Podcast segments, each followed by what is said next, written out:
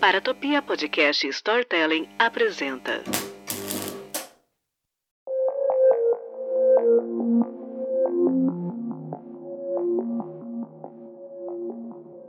Olá, eu sou a Jay Carrillo, física que trabalha com ficção científica e nas horas vagas eu sou uma assassina em série não praticante. Esse é um grande especial que preparamos para você. O Criminologia é um programa voltado para casos reais, o famoso gênero de true crime. Esse é o quarto episódio de cinco aniquiladores de famílias que eu selecionei. Mas você sabe que seria um aniquilador de família?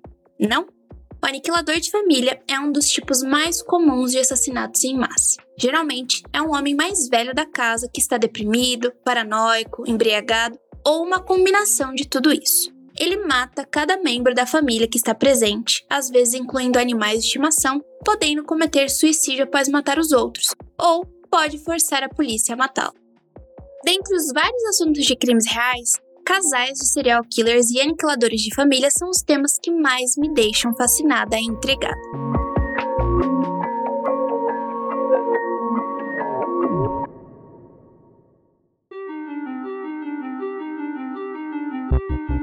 E hoje eu falarei de uma mulher aniquiladora de família. Na realidade, esses casos que envolvem mulheres são extremamente tristes e todos, todos eles me deixam pensativa sobre as causas. Um particularmente triste é de uma mulher que mata todos os seus filhos a machadadas. Mas não é dela que falarei aqui hoje. Hoje será sobre a família Eubanks, mais especificamente Susan Eubanks.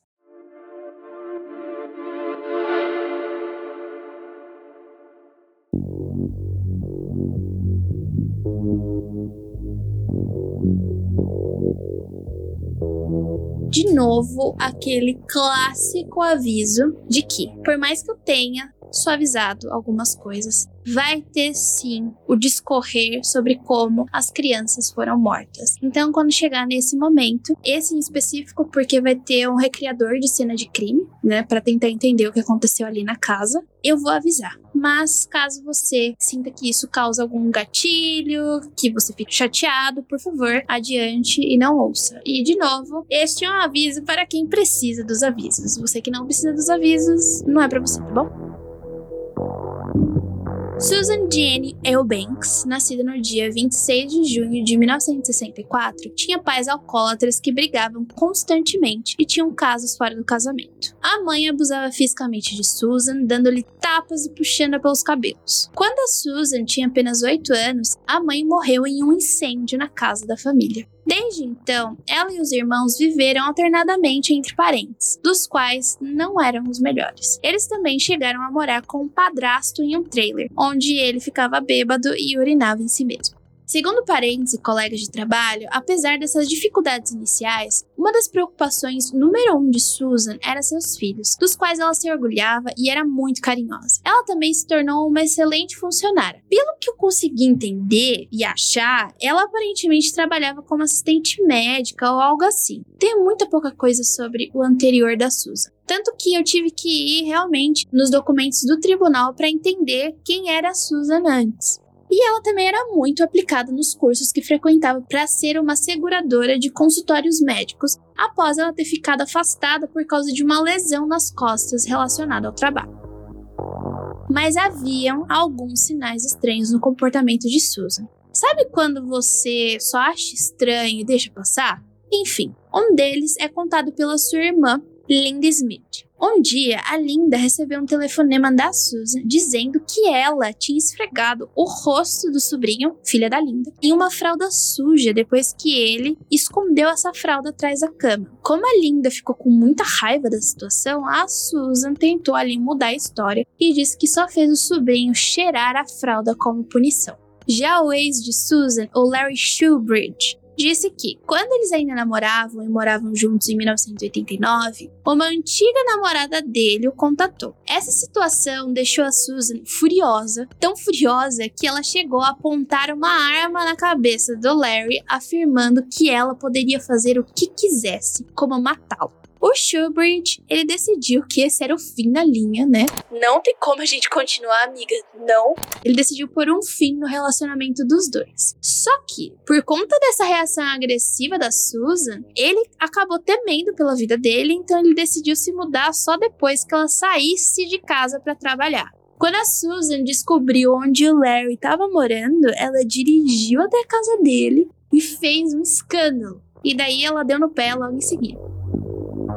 Na época que os crimes ocorreram, a Susan morava com seus quatro filhos, um sobrinho e o seu atual namorado, René Dodson, em uma pequena casa ali em São Marcos, na Califórnia. Ela e o seu primeiro marido, o John Armstrong, tiveram um filho chamado Brandon. Após o divórcio de Armstrong, ela foi casada com Eric Eubanks. Nessa época, ela estava grávida de Austin, filho de Larry Shubridge, com quem ela estava vivendo naquela época. O Eric era pai do Brigham e do Matthew. O sobrinho que vivia com ela era filho do seu falecido irmão, do qual ela tinha custódia. O casamento dos Eubanks parecia estável até que a Susan sofreu esse acidente aí relacionado ao trabalho e que exigiu uma cirurgia meio complicada. Ela então acabou por abusar dos medicamentos prescritos e de álcool e acabou perdendo o emprego por causa disso. E claramente isso acabou afetando muito o relacionamento dela com o Eric. Na realidade, eles estavam numa espécie de padrão onde sempre terminavam e voltavam. Ficava naquele vai e volta mesmo, sabe? A Susan abusava tanto da medicação que a polícia, quando entrou na casa depois de que tudo aconteceu,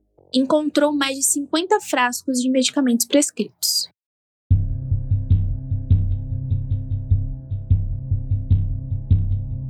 No outono de 1997, os Eubanks finalmente se divorciaram, com o Eric se mudando cerca de mais ou menos um mês antes dos assassinatos. Nesse meio tempo, com essas idas e vindas, a Susan ela manteve um relacionamento também cheio de vai e volta com o René Dodson, desde 1994 que foi o ano que eu nasci.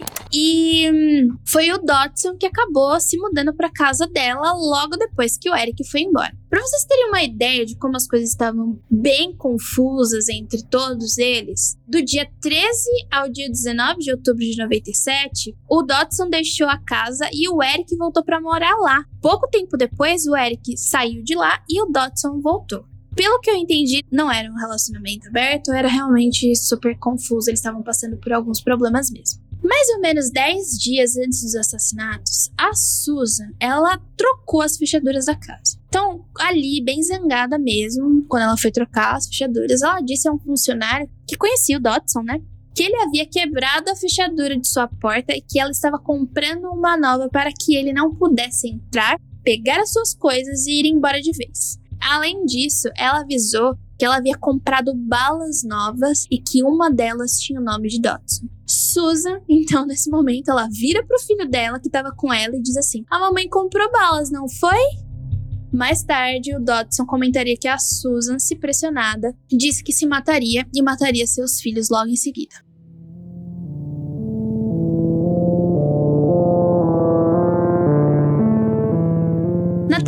Dia 26 de outubro, Brandon, filho de Susan, ele ficou em casa cuidando dos irmãos e do primo, enquanto ela e o Dodson foram a um bar assistir futebol. O casal pediu ali uma torre de cerveja e depois eles se juntaram com outro casal. Só que a Susan, a Susan, ela era barraqueira, não é possível. Ela não queria que a mulher do casal se sentasse com eles devido a um confronto que tiveram. Na verdade, a Susan tinha acusado essa mulher de ter falado mal do Dodson pelas costas. Então, o que, que o Dodson fez? Ele é tipo uma Jay mais velha. Ele decidiu evitar o confronto e pegou a Susan e falou assim: vamos para um bar diferente. Por conta disso, a Susan, que é a Jay passar barraqueira, ela não é mais assim, tá? Terapia, eu transcendi. Ela começou a discutir com o Dodson quando eles saíram, reclamando que ele tinha ficado do lado dessa outra moça. Ela começou a agredir o Dodson com vários tapas enquanto ele estava ali dirigindo. Ele então decidiu que ah, a gente não vai mais para bar nenhum, a gente vai para casa. Só que ele não verbalizou, ele simplesmente foi. Quando ela percebeu que eles não estavam a caminho de outro bar, a Susan vai lá e puxa o freio de mão do carro enquanto eles ainda estavam em movimento em uma saída da rodovia ela prosseguiu tirando as chaves da ignição, mas o Dodson ali conseguiu pegar de volta as chaves e dirigir de volta para casa. Uma vez em casa, o casal ele continuou a discutir no quarto. Quando Dodson disse que queria sair e se mudar para o Havaí, bem X essa afirmação, tudo bem. A Susan deu um tapa nele, pegou as chaves, bloqueou a saída da sala e tirou os telefones do gancho. Eventualmente, eles se acalmaram e tiveram relações sexuais. O Dodson disse então que iria assistir televisão na sala, só que em vez disso, quando a Susan estava em outra parte da casa, o Dodson correu para um posto de gasolina e ligou para o departamento da polícia, né? Ligou ali pro xerife, pediu para que enviasse alguém para que ele pudesse finalmente tirar suas coisas da casa e ir embora.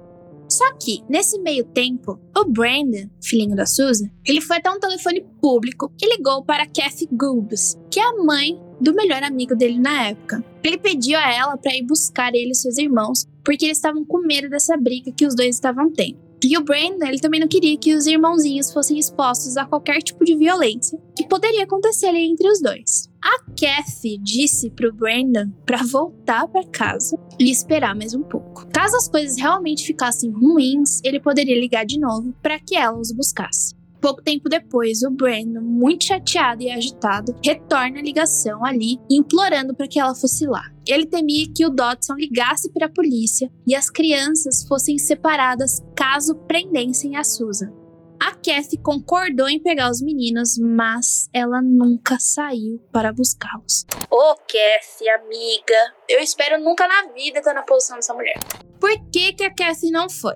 Porque o Eric, o ex-marido da Susan, estava ficando na casa dela até encontrar um lugar definitivo para morar. E ela ficou preocupada que a Susan ficasse brava caso soubesse, né, disso e que nunca mais deixasse o Brandon ir visitar o seu filho, no caso, o amigo do Brandon. Ou seja, ela ficou receosa com algo que foi motivo da briga entre Susan e o Dodson alguém tomar partido de algo que fosse contra o que a Susan acreditasse que era certo. Parece um grande caso de família. É um caso de família, né, gente? Que terminou muito mal.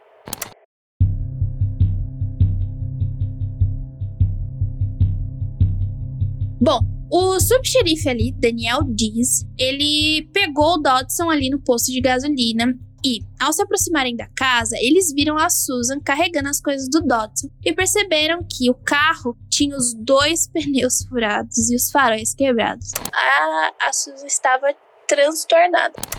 Quando Dizzy disse a Susan para largar os pertences do, do, Dodson, né? Ela entrou em confronto com ele, peitou o tio e disse que o Dodson devia dinheiro para ela e a tinha estuprado. Mas quando o xerife ameaçou prendê-la de fato, ela entrou gritando na casa e ela disse: Ah, eu fui espancada, eu fui estuprada e que todos os homens da vida dela haviam abandonado ou ferrado com a sua vida.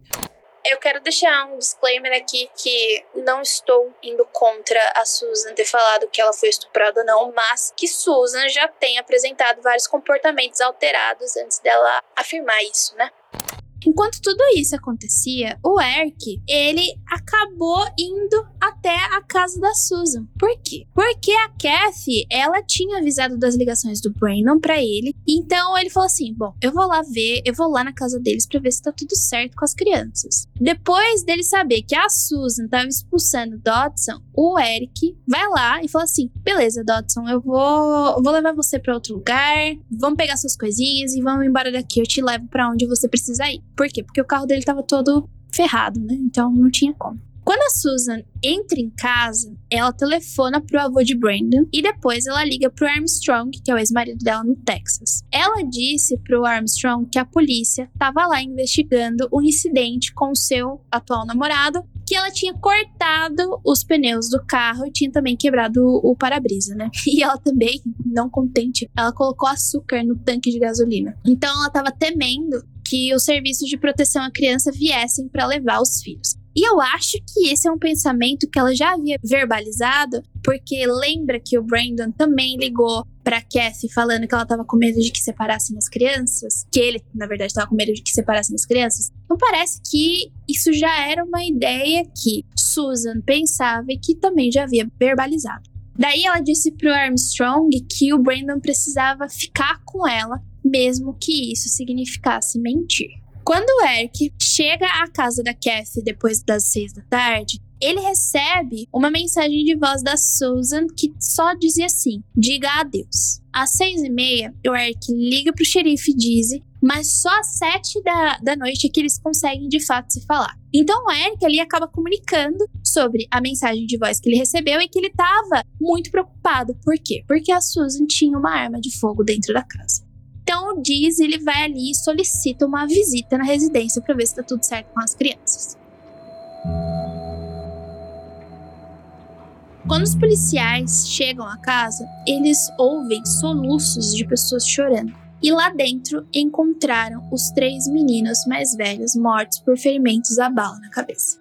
O mais novo, ele ainda estava vivo e por isso uma ambulância foi chamada ao local. Só que ele acaba morrendo mais tarde no hospital. O quinto filho, que no caso é o sobrinho, ele foi encontrado ileso na cama com cobertores puxados até o queixo. Eles também encontraram Susan chorando e sofrendo de um ferimento à bala que ela mesma tinha feito ali em seu estômago. Ela também foi enviada para o hospital. E é a partir desse momento que eu vou falar sobre o que aconteceu com cada filho e como as coisas aconteceram dentro da casa. Então, se você quiser avançar, este é o momento, avance aí mais ou menos um minutinho.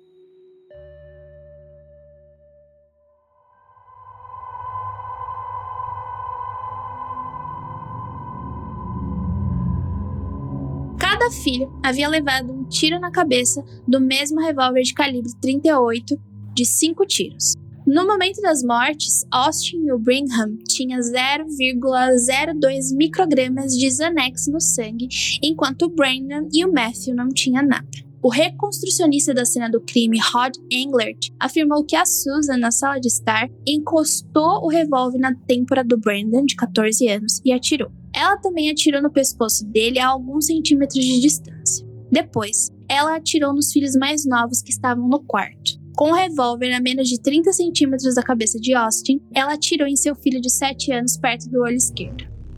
Com a arma a centímetros da cabeça de Brigham, ela atirou duas vezes em seu filho de 6 anos, acima da orelha esquerda, e outra perto da orelha direita.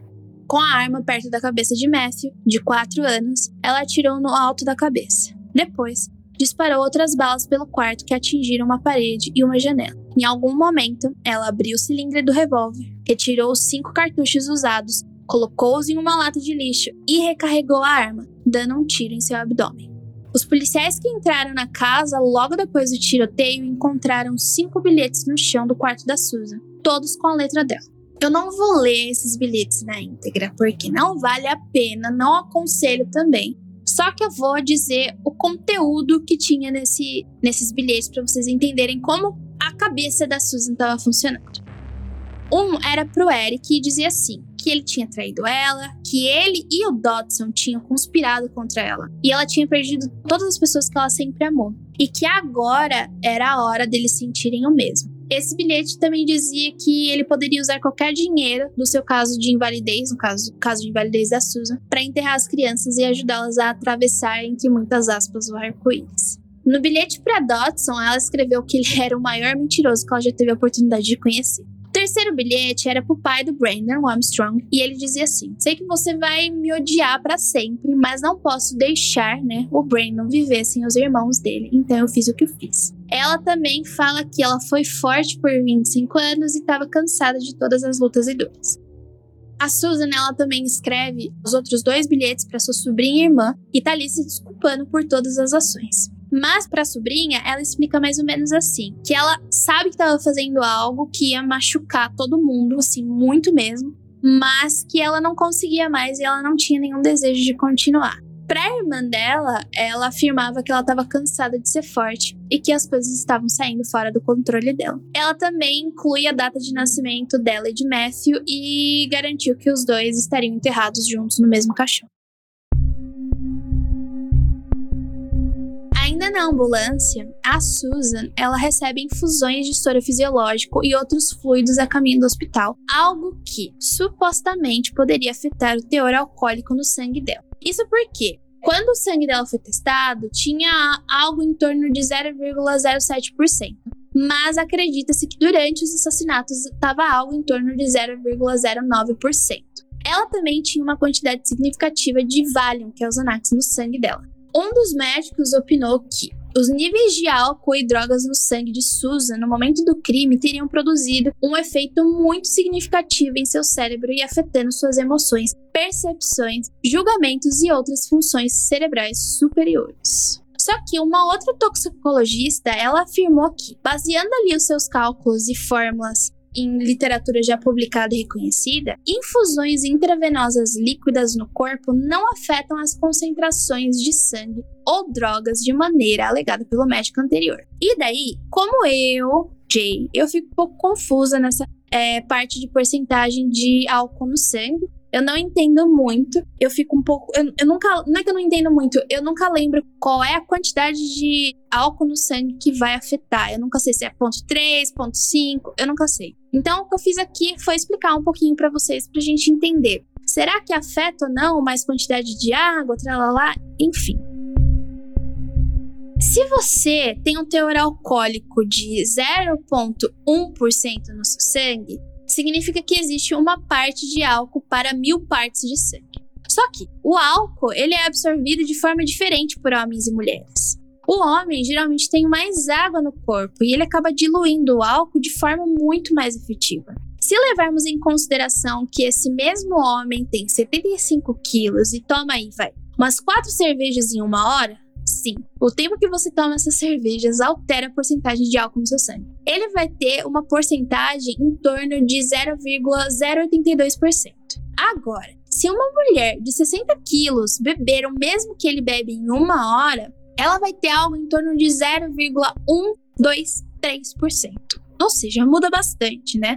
E o que sabemos aqui é que, se você for uma pessoa hidratada, a absorção de álcool no seu corpo é mais lenta. Só que o tempo que isso leva também pode alterar. E tem outra coisa, tá? O álcool, ele é absorvido pelo tecido muscular e não pela gordura. Então, quanto mais gordura você tiver, maior vai ser essa porcentagem. Outra coisa que também vai alterar esse valor é a idade, né? Porque a gente vai ficando velho e o nosso metabolismo vai ficando bem mais lento. Vale lembrar que a diabetes, fatores hereditários e intolerância a álcool também vai alterar esse valor aí.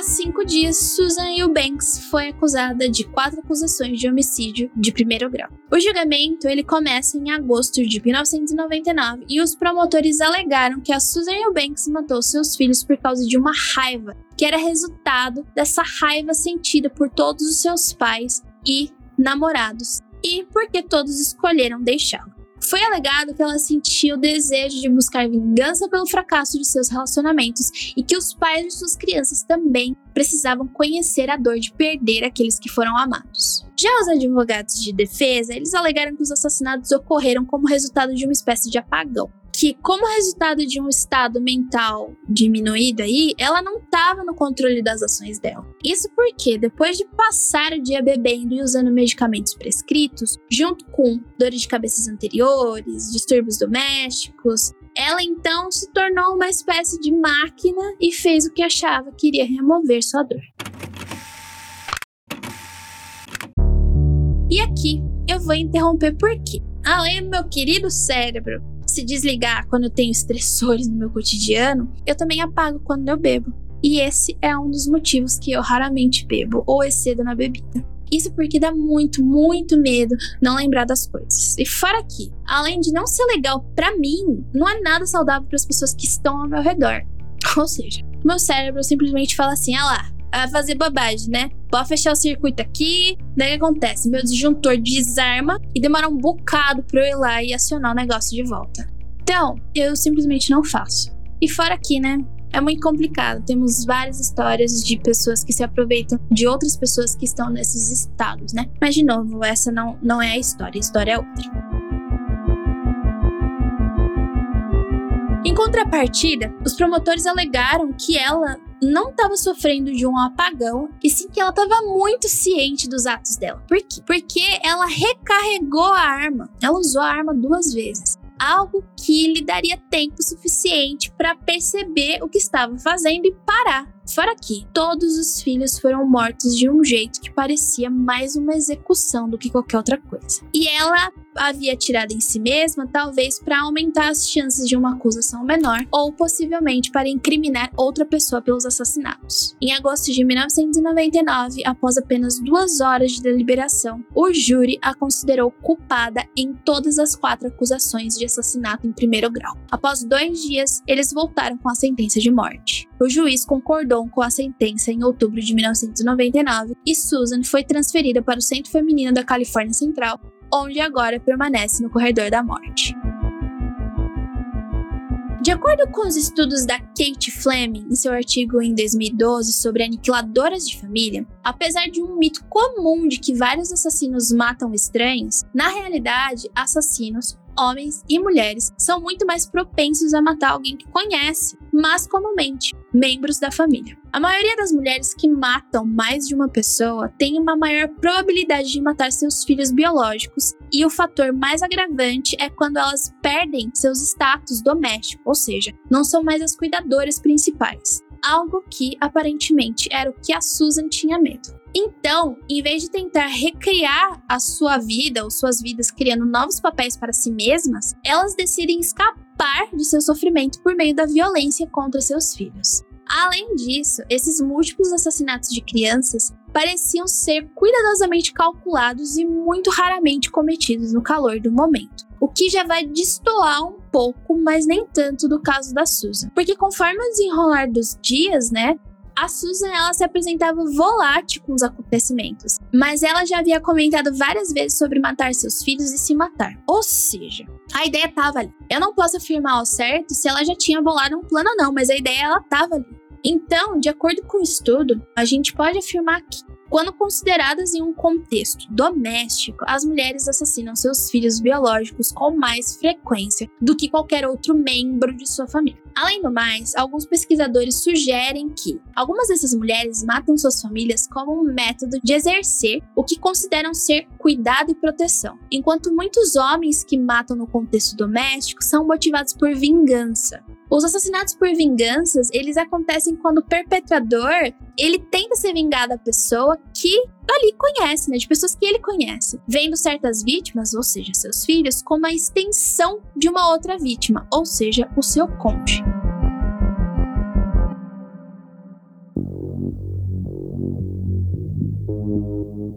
Os pesquisadores que se concentram no homicídio infantil encontraram diferentes motivos para as mulheres matarem seus filhos. Por exemplo, algumas mulheres fazem isso porque os seus filhos não foram planejados ou porque não conseguem suportar o fardo de criá-los. Além disso, essas pesquisas também sugerem que homens e mulheres matam seus filhos por diferentes razões, mas não englobam o que a gente está falando aqui hoje de aniquilações de familiares. Fazendo uma comparação entre aniquiladores e aniquiladoras, o perfil tradicional afirma que o aniquilador provavelmente será o homem mais velho, que é o ganha-pão da família, e ele geralmente é motivado a matar com base em um senso distorcido de amor e lealdade, dificuldades financeiras e desemprego. Já as aniquiladoras, em sua grande maioria, acreditavam que elas estavam protegendo a família de miséria e dificuldades. Embora a maioria delas estivessem desempregadas, elas ainda eram responsáveis por fornecer necessidades diárias à sua família. Então, por mais que esses motivos sejam semelhantes, o evento que desencadeia essas atitudes possivelmente não é uma perda de emprego. Então, ter uma família maior quando se é mais nova e todo o estresse envolvido ao redor disso pode ser sim uma característica distintiva das mulheres aniquiladoras de família, que não é considerado no perfil dos homens.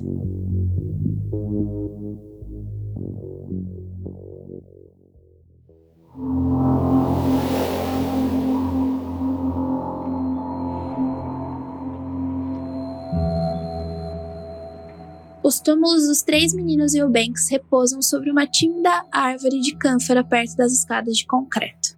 Em vez de lápides, blocos de concreto um pouco maiores do que tijolos mostram a inicial do primeiro nome de cada garoto, seu sobrenome e o ano em que morreram. Os blocos cinza cercados por grama parada no cemitério de São Marcos parecem bem conservados, mas as letras estão desaparecendo. Os marcadores simples revelam pouco sobre as vítimas. O que podemos ler é: A. Eubanks à esquerda, B. Eubanks no meio e em seguida M. Eubanks. Seu meio-irmão, Brandon Armstrong, está enterrado no Texas e homenageado com uma lápide lá. Os assassinatos dos quatro irmãos foi, de forma indiscutível, um dos momentos mais obscuros da história da região. Só que, assim como as letras das lápides, o que aconteceu com os garotos desapareceu na memória de muitos residentes. A casa onde aconteceram os assassinatos foi incendiada por bombeiros em um treinamento. Eric Eubanks nunca falou publicamente sobre as mortes. Ele também não estava no tribunal quando o júri leu o veredito no julgamento de 1999.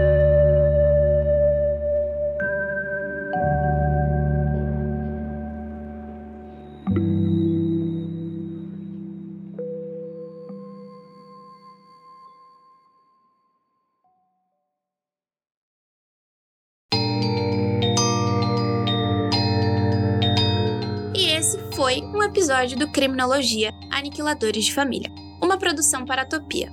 Roteiro, pesquisa e apresentação: eu, Jay Carrillo. Edição, sonorização e trilha sonora original: Murilo Lourenço. Esse projeto ele é independente e só é possível graças à contribuição de vocês. Se você quiser incentivar esse mais projetos, entre em apoia.se barra confidencial e com uma assinatura de 5 reais por mês, você já ajuda a gente pra caramba. E é isso, a gente se vê no próximo episódio.